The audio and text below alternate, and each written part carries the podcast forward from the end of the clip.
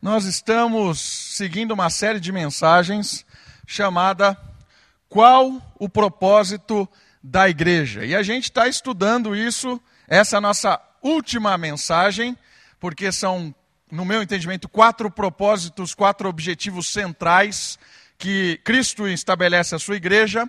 O primeiro deles está ligado com a adoração, certo?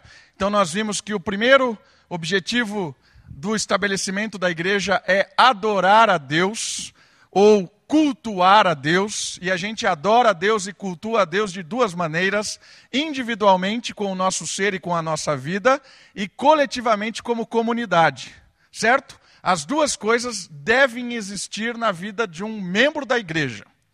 Cultuar a Deus individualmente e cultuar a Deus de forma coletiva. Não existe culto de forma individual apenas, tá bom? Então nós vimos que o objetivo da igreja é cultuar a Deus. O segundo objetivo que nós aprendemos na palavra de Deus, que a igreja tem como propósito a edificação mútua. Deus estabelece pessoas com dons, líderes com dons, para que esses líderes capacitem os, os membros, as ovelhas, e as ovelhas capacitadas cada vez mais capacitem umas às outras. Então é edificação mútua. E é interessante que a gente percebeu que no Novo Testamento existem pelo menos 36 mandamentos mútuos. Amai-vos uns aos outros, servi-vos uns aos outros, certo? Ah, Consolai-vos uns aos outros. Então, esses mandamentos de mutualidade. Então, um propósito de crescimento junto, certo? Edificação mútua. Semana passada nós falamos do terceiro objetivo pelo qual Deus estabeleceu a sua igreja, estabeleceu através da obra de Cristo. O objetivo de levar luz às nações, levar o evangelho, ser um referencial para o mundo. Então, o objetivo da igreja saindo, da igreja sendo luz nos quatro cantos com o evangelho transformador. E hoje, o, último objetivo está ligado com a comunidade. Eu queria hoje aprender junto com os irmãos a respeito do propósito de ser um contraste com o mundo. Olha que interessante. Semana passada nós vimos a missão de ir ao mundo, iluminar o mundo. A hoje nós queremos observar o propósito de ser um contraste. O mundo é um, um opositor da igreja. O mundo no sentido não de criação, tá bom? O mundo no sentido do império estabelecido. O mundo que é regido por Satanás. O mundo que o próprio apóstolo Paulo diz que o Deus deste século é o Satanás, Deus deste século, Deus deste mundo de trevas.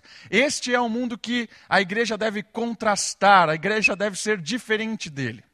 E eu queria estudar nesse objetivo de que a igreja é um refúgio do mundo, ao mesmo tempo em que ilumina o mundo, também recebe as pessoas e transforma essas pessoas, deixando as experiências delas do mundo para trás a nova criatura, que as coisas velhas ficam para trás, as coisas do mundo ficam para trás e agora as coisas celestiais, as coisas eternas fazem parte desse contexto, dessa nova vida de cada indivíduo que faz parte da igreja. Então, hoje eu queria estudar a respeito do contraste com o mundo, propósito da igreja ser diferente do mundo. Ok? Isso é muito sério. Diferença do mundo. E eu queria começar olhando o texto de Levítico Começar com o Antigo Testamento. Levíticos, capítulo 11, versículo 44. Levíticos é um livro muito difícil de ser lido no Antigo Testamento. Por que é um livro muito difícil? Porque é um guia sacerdotal. O livro de Levíticos é um guia para o sacerdote, aquele que servi, serviria no templo, aquele que é, seria um levita às vezes, hoje a gente ouve por aí que os levitas são aqueles que tocam, né? Então, ah, você é levita, faz parte do grupo musical. Mas o levita era muito mais do que alguém que tocava no Antigo Testamento. O levita era aquele que servia no templo. Então, era aquele que oferecia sacrifício, era aquele que limpava o sacrifício, era aquele que organizava o templo. O levita estava ligado com toda a atividade religiosa. E o livro de Levíticos foi escrito com o propósito de preparar estes levitas de como devem cultuar a Deus, como devem prestar o serviço a Deus. Ok? Então, é um livro difícil de ser lido. Tem muito detalhe, tem muitas palavras difíceis, tem muita uh, estilo de roupa, um monte de coisa assim. E aqui ele fala algo importante a respeito uh, do propósito daquela comunidade do Antigo Testamento cultuar a Deus. Olha só o que diz o versículo 44. Eu sou Yahvé, Senhor, o nome de Deus está aí. Eu sou Yahvé, o vosso Deus. Portanto, vós vos consagrareis e sereis santos. Olha, duas palavras interessantes.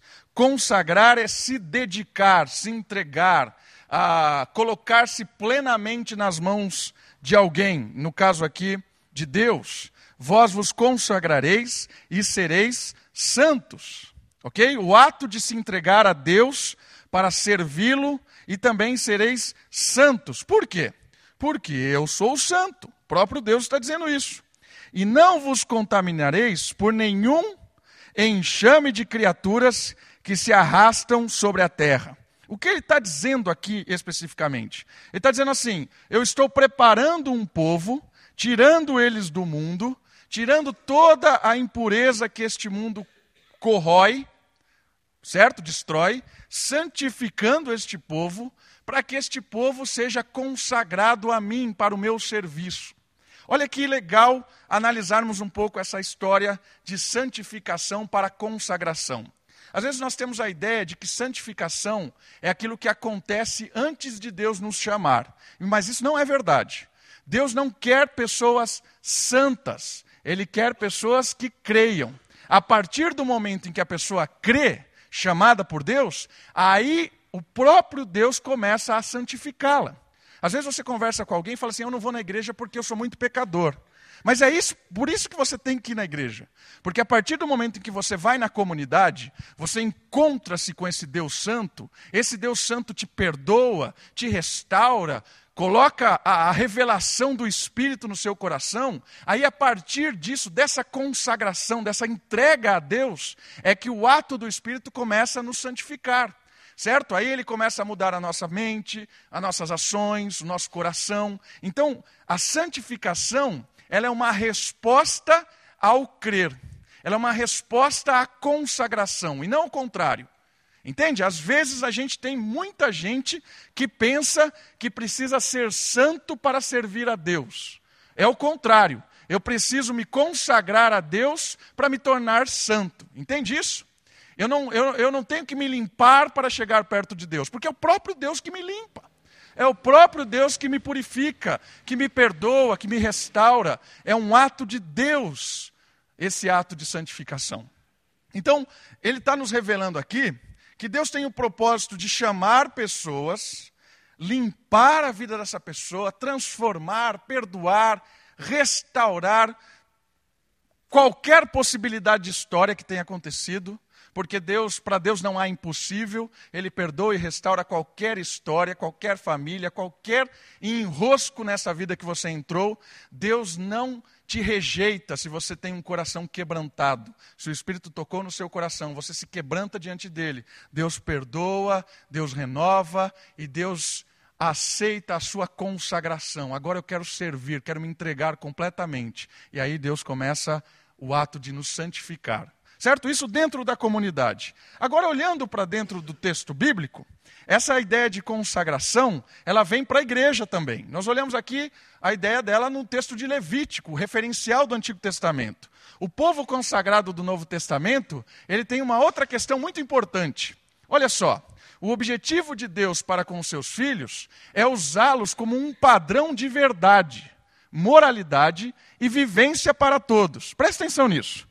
Então, Deus, quando chama a igreja, o propósito é ser contrastante com o mundo. Então, essa ideia de contraste está ligado com três coisas ali: usar a igreja como um padrão de verdade, a comunidade de Deus serve como um padrão de verdade para o mundo, porque o mundo não tem verdade.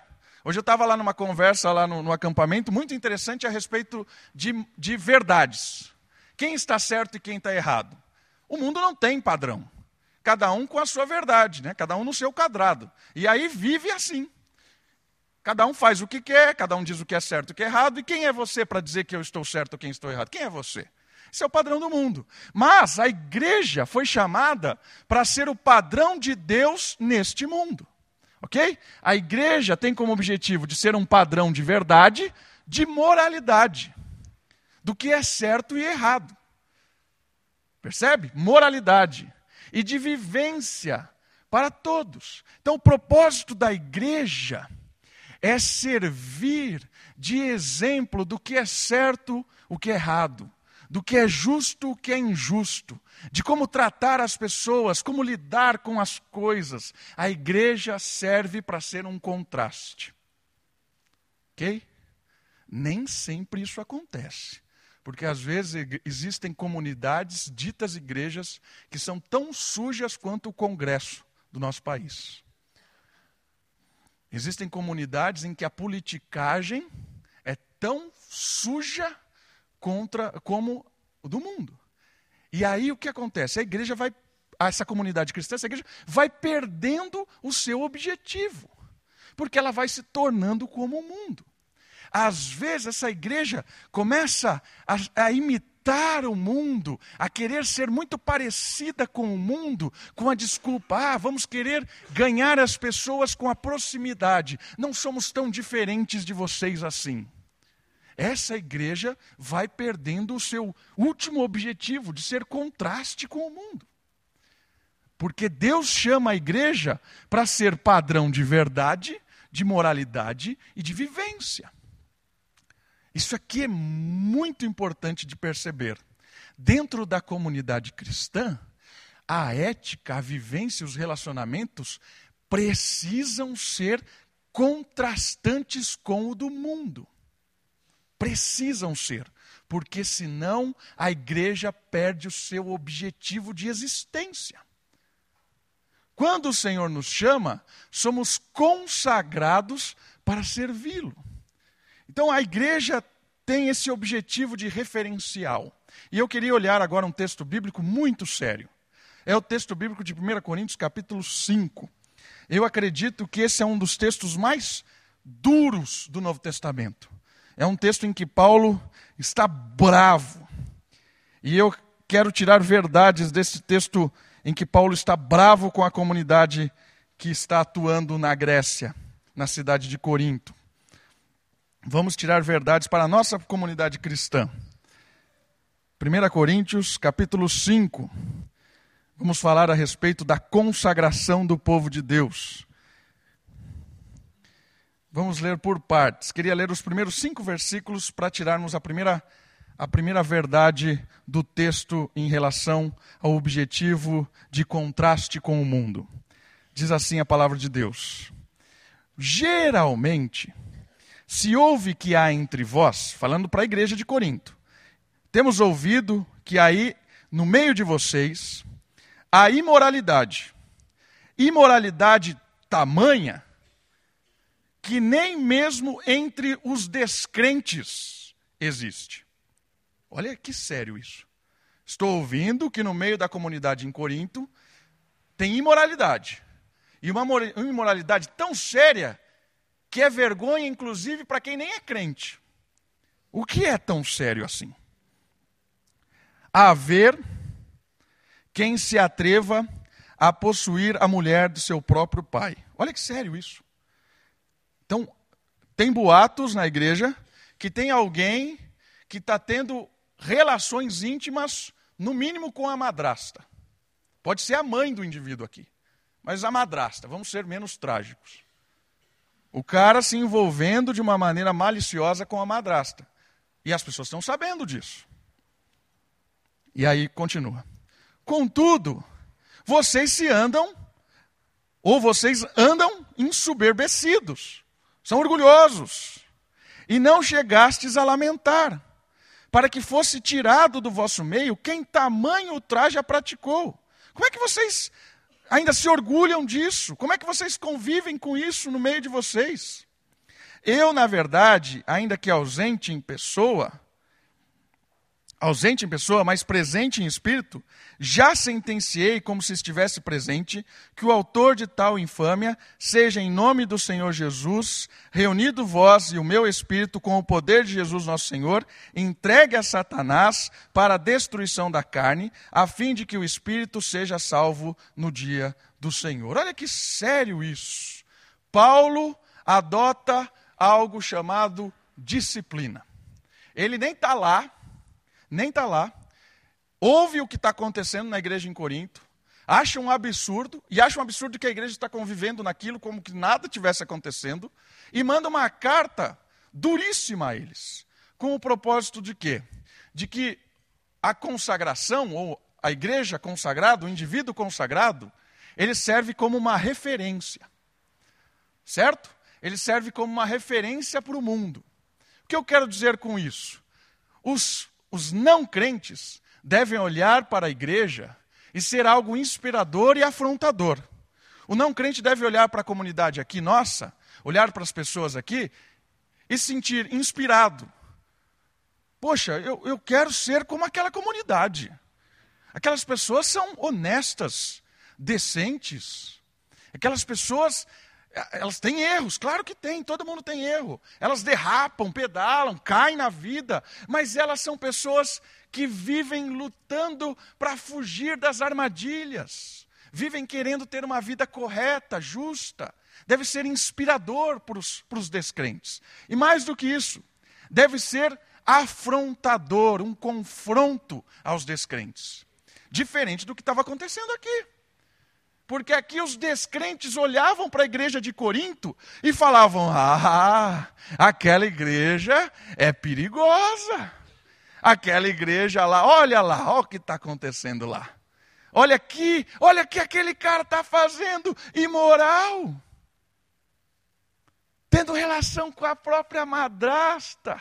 E ninguém fala nada continua vivendo pacatamente, andando no jardim como se nada acontecesse. Que igreja é essa?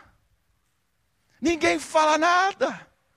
Vive na paz, com medo de arrumar confusão, vai dar rolo, vai dividir a igreja.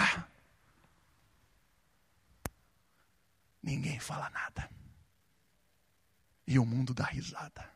E o diabo dá risada perdeu o propósito, perdeu qualquer referencial de santidade. Perdeu. Entendeu? E que mais?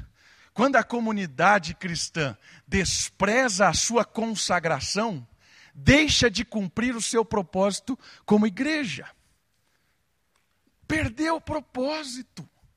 A igreja precisa ser um referencial de pessoas que se, estão lutando.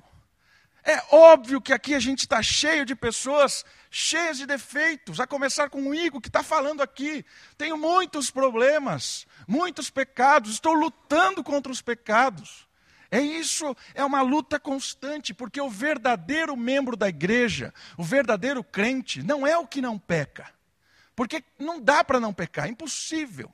O verdadeiro crente é aquele que vive se lavando do pecado, é aquele que vive tirando as manchinhas, é aquele que vive se corrigindo, olhando para a luz, chegando perto do Senhor, vive se lavando do pecado. É uma experiência de transformação dia após dia.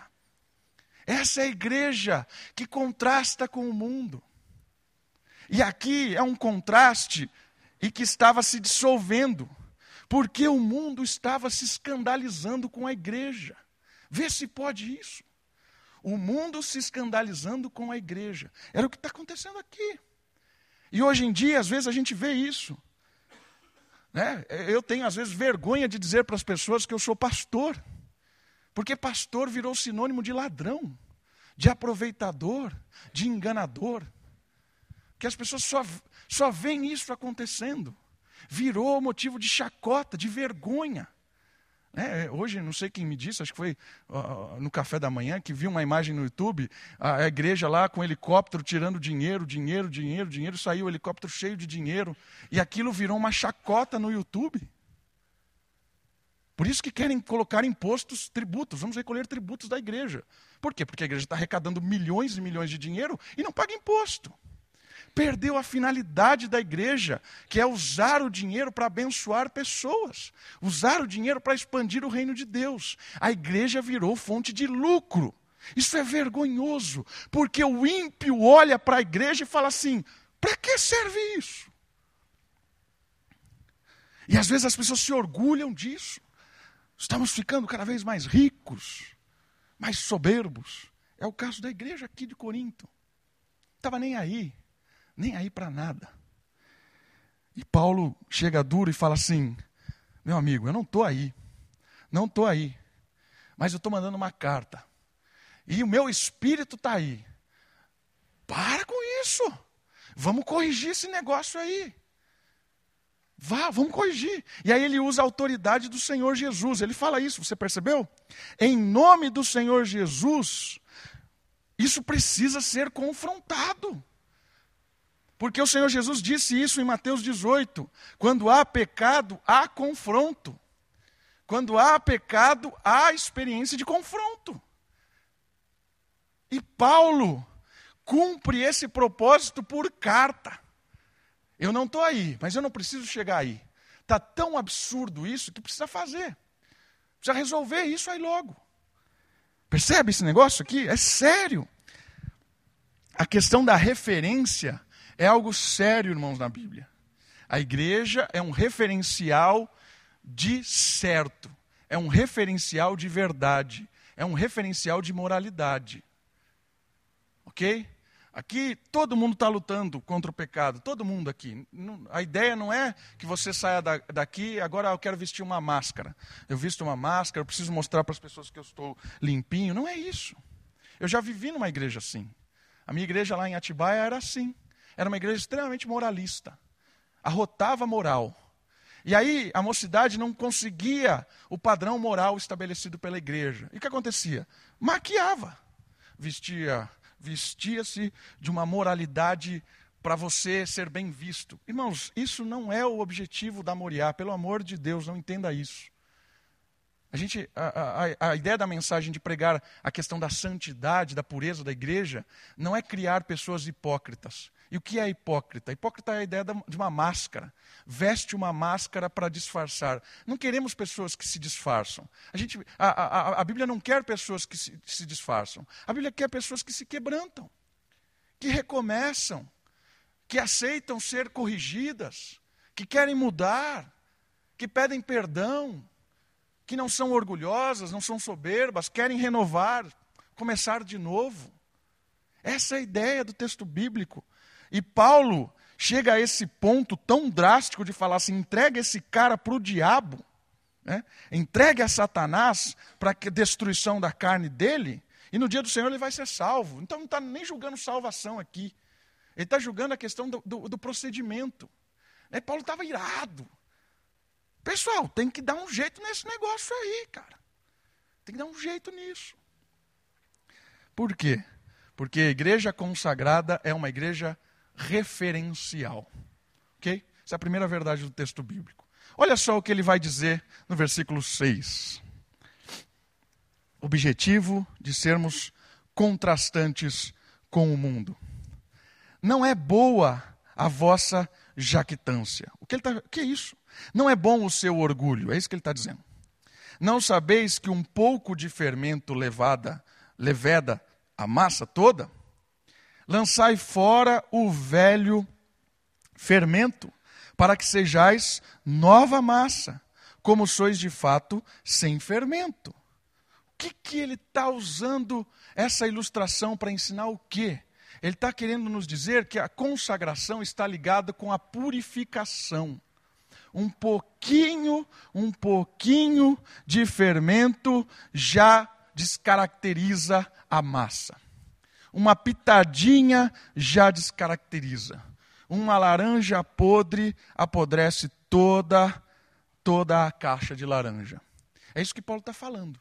Paulo está falando assim: é necessário a purificação, é necessário que as pessoas sejam transformadas, é necessário que haja essa, essa, essa purificação. E a ideia de purificação na Bíblia, o fogo da Bíblia, ela às vezes as pessoas entendem, ah, o fogo na Bíblia é só o inferno. Não, não é isso. O, o fogo na Bíblia, ele é um fogo de transformação. O Espírito Santo, ele é associado com fogo, e quando o Espírito Santo desce, ele transforma, ele renova as pessoas. Ele muda as pessoas. E é isso que ele está usando essa ilustração do fermento. É necessário, dentro da comunidade cristã, que o Espírito Santo atue, purificando cada dia mais a nossa vivência, nos transformando, nos deixando cada vez mais parecidos com o Senhor Jesus. E o Espírito Santo vai descendo e vai transformando, e vai purificando, e vai agindo no nosso coração. É isso que ele está falando. Nós precisamos entender a, a ideia da purificação para sermos referenciais, consagrados para ser purificado. Olha lá, a purificação é feita pelo Espírito, por intermédio da comunidade, com a autoridade de Jesus e com o padrão da palavra. De novo, perceba isso. Como é que acontece a purificação? Três, três itens importantes ali. Pelo Espírito, que é o fogo purificador, o Espírito de Deus é quem vai transformando o nosso caráter por intermédio da comunidade. É a própria igreja usada pelo Espírito que vai trabalhando. Aí entra a ideia da edificação mútua. Por isso que é importante aquilo que Paulo está fazendo. Paulo está mandando uma carta e está confrontando o pecado. Está falando, ó, meu amigo, o indivíduo está errado. O indivíduo precisa ser corrigido, precisa ser purificado. Porque um, um indivíduo só, se não for corrigido, ele vai contaminar toda a comunidade. Se você não repreende ali, vai contaminar tudo. Precisa corrigir isso, certo? Por intermédio da comunidade, com a autoridade de Jesus, porque foi o próprio Cristo que disse para fazer isso.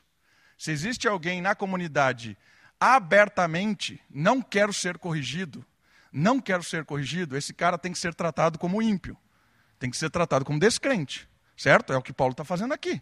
O cara se ensoberbeça, se orgulha de ser um imoral. Paulo está falando assim: esse cara não pode ficar aí dentro, não. Porque senão ele vai contaminar todo mundo. Certo? Purificador. Com, com o intermédio da, da, da comunidade, com a autoridade de Jesus e com o padrão da palavra de Deus. Percebe? É a palavra quem vai dizer o que é certo e o que é errado. É a palavra que define o que é pecado e o que não é. É a palavra que define a forma de agir. Certo? Consagrado para ser purificado. Ok? Referencial, purificação do espírito. que mais? Vamos ler o próximo. O B do versículo 7. Pois também Cristo, nosso Cordeiro Pascal, foi imolado. Por isso celebramos a festa não com o velho fermento, nem com o fermento da maldade e da malícia e sim com os asmos, sem fermento, da sinceridade e da verdade. Olha só o que aconteceu. A consagração, ela purifica e chega ao ponto de renovação. A alegria do cordeiro que renova a celebração de alguém que purifica e transforma a malícia em verdade. Ele transforma a maldade em benignidade. Ele transforma o nosso coração de pedra em um coração que pulsa. É isso que o Cordeiro faz, irmãos. É maravilhoso isso. Eu olho para a minha vida e eu vejo o quanto eu não consigo fazer o que é certo. O apóstolo Paulo fala isso. O bem que eu quero eu não consigo. Eu luto todos os dias contra a maldade. Eu ainda continuo fazendo o que é mal. E o que o apóstolo Paulo fala? Eu preciso me quebrantar diante do cordeiro. Eu preciso me entregar cada vez mais nas mãos do cordeiro, para que ele me purifique, para que ele me transforme. É uma ação divina. O processo de renovação de Deus começa com a alegria de entender que é um ato de Deus, irmãos. É um ato de Deus, não é pela nossa própria força, é pela força do Espírito, é pelo Deus que habita em nós.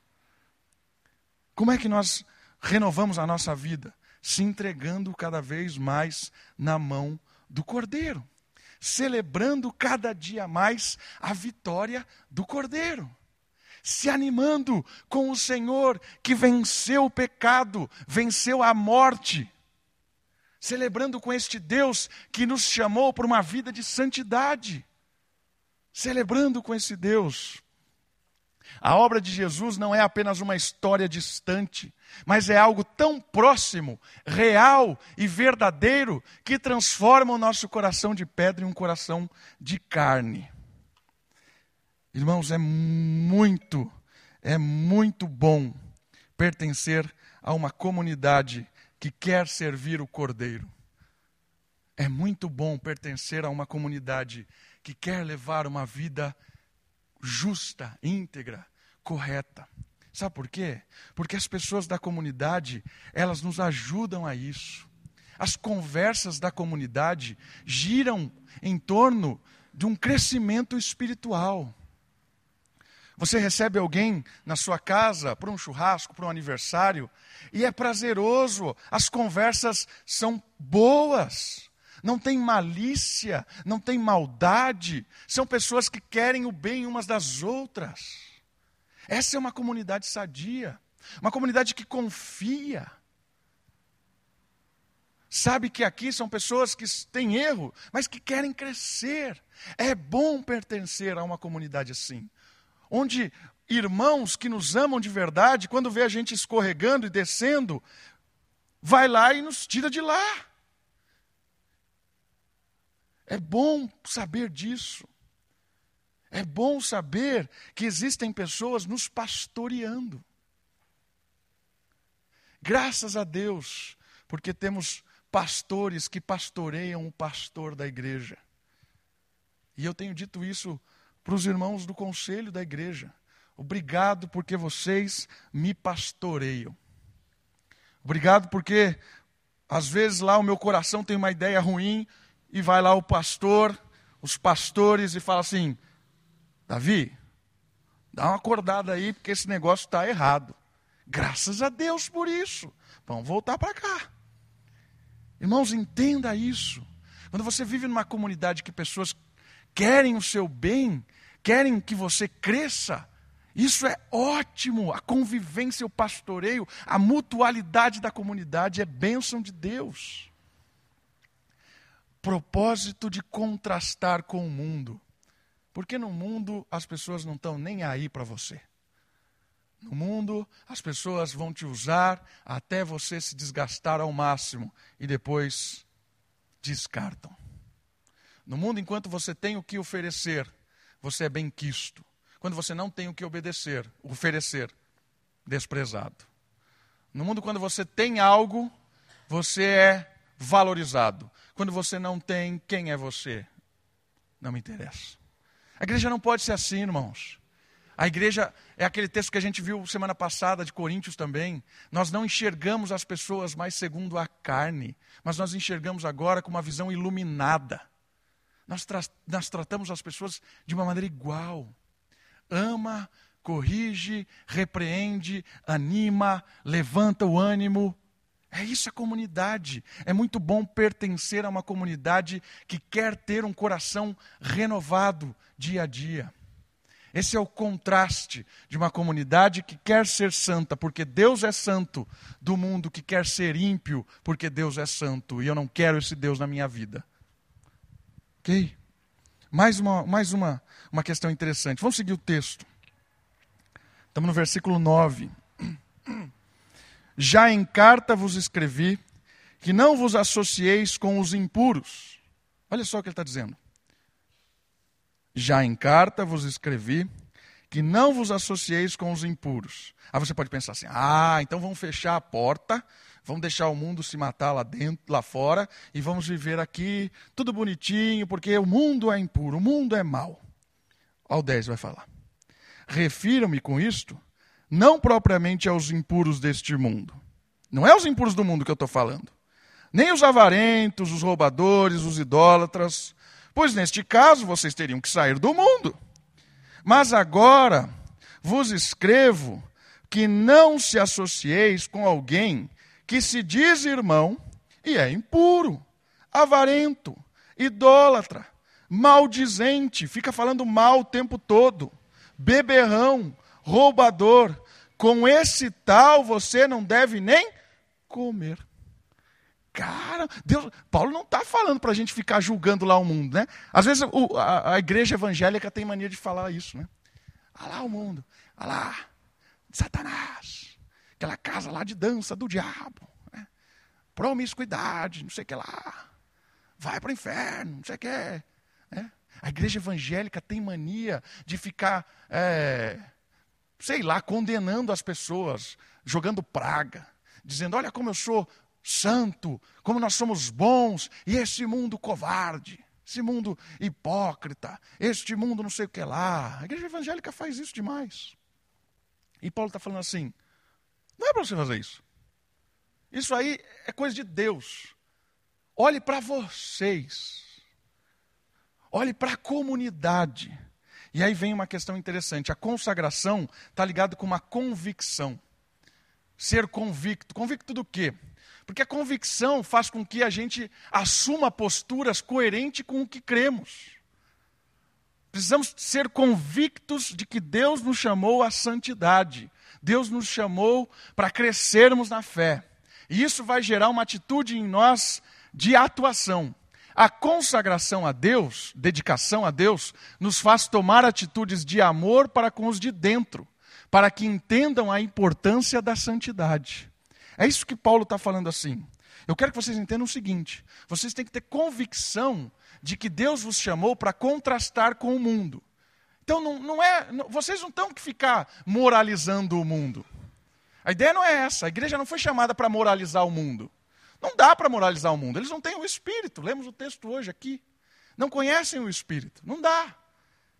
Paulo nos, nos chama a atenção para que a gente precisa trabalhar no nosso desenvolvimento espiritual na nossa vida como comunidade. É a nós que temos que, que olharmos e trabalharmos. E o texto é muito sério. Ele está falando assim: o cara que está aí no meio de vocês é um tremendo imoral. Um tremendo imoral.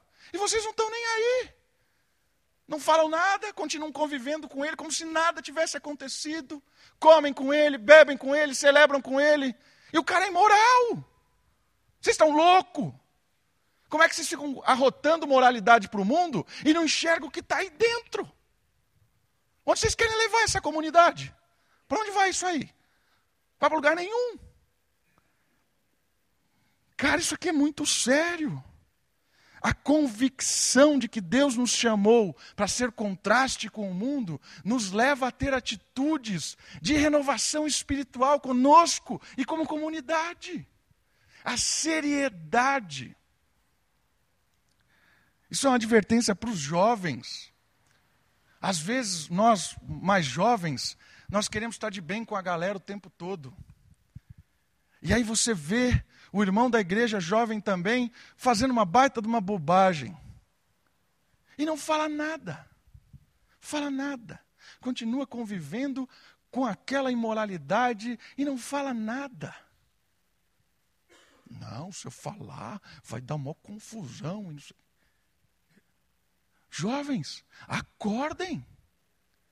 Se você realmente ama o outro irmão seu, adverte, acorda, faz o cara acordar. Entende isso? Às vezes a gente, a gente quer evitar problema. Se eu disser isso, pessoa melindrosa, vai embora da igreja, vai arrumar confusão, vai não sei o quê, né? tem que ficar pisando em ovos, cuidado com o que você fala, com o que você diz. Mocidade, acorda com isso, meu. Para com isso. Fala logo. Para de celebrar a maldade, a iniquidade. Não vai levar em lugar nenhum isso. Muito sério isso. E último, último, olha o versículo 12. Pois com que direito havereis de julgar os de fora? Que direito nós temos de julgar os de fora? Não julgais nem os de dentro. Os de fora, porém, Deus os julgará. Expulsai, pois, dentre vós o convicto malfeitor.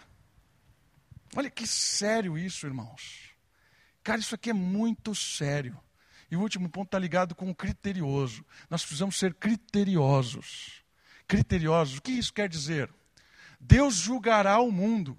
Por isso precisamos nos preocupar com a nossa comunidade. Muitas vezes estamos preocupados em achar erros em todos os lugares, menos embaixo do nosso próprio nariz. a função de contraste com o mundo nos faz querer uma comunidade justa, uma comunidade íntegra, uma comunidade correta, uma comunidade onde a gente é um contraste verdadeiro com o mundo. Pessoas imperfeitas, cheias de problemas, cheias de dificuldade, cheias de luta, de pecado. E não precisa esconder pecado, porque enquanto o meu pecado me calo, mais eu sofro. Pessoas que realmente sabem que o dia a dia não é fácil. Esse mundo é desesperador. Pessoas que confessam o pecado. Pessoas que estão dispostas a abrir o coração, chorar.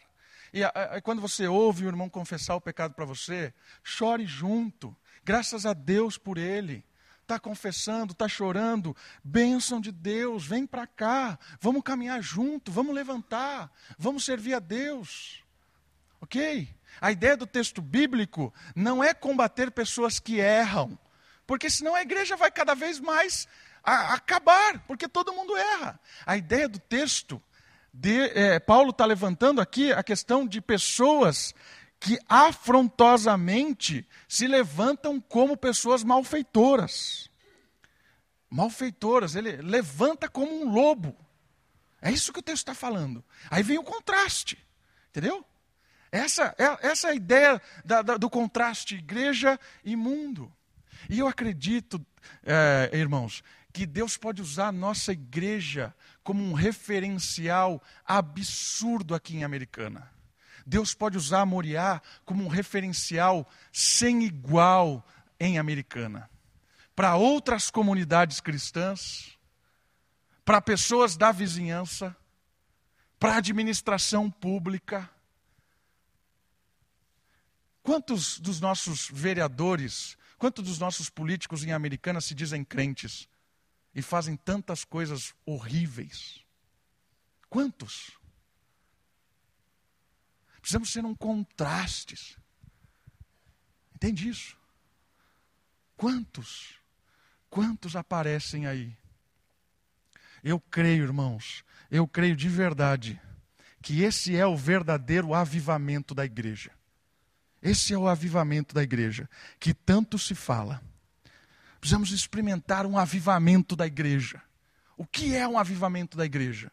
Um avivamento da igreja é quando a igreja se levanta no meio do lugar onde ela está inserida e ela serve de luz, de referencial, porque as pessoas estão sendo transformadas naquele lugar.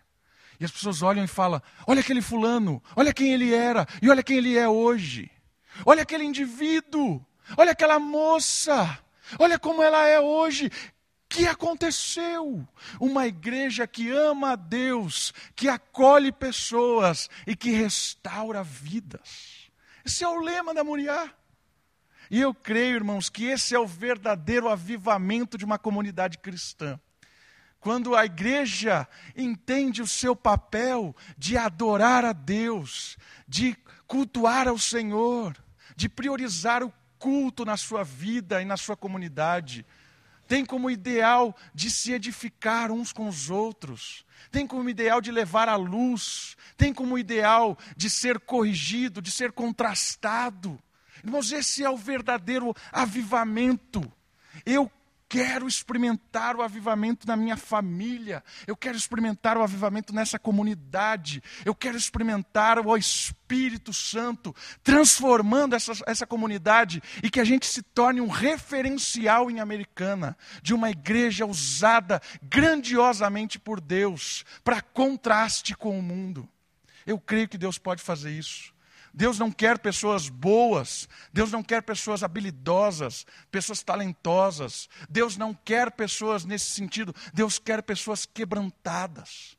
Deus quer pessoas ensináveis. Deus, quer pessoas dispostas a servir. Irmãos, eu estou falando isso para mim. Que o Espírito Santo gere no meu coração cada dia mais um desejo de ser parecido com Jesus, de querer servi-lo, de querer amá-lo, de querer vibrar com a transformação de vidas.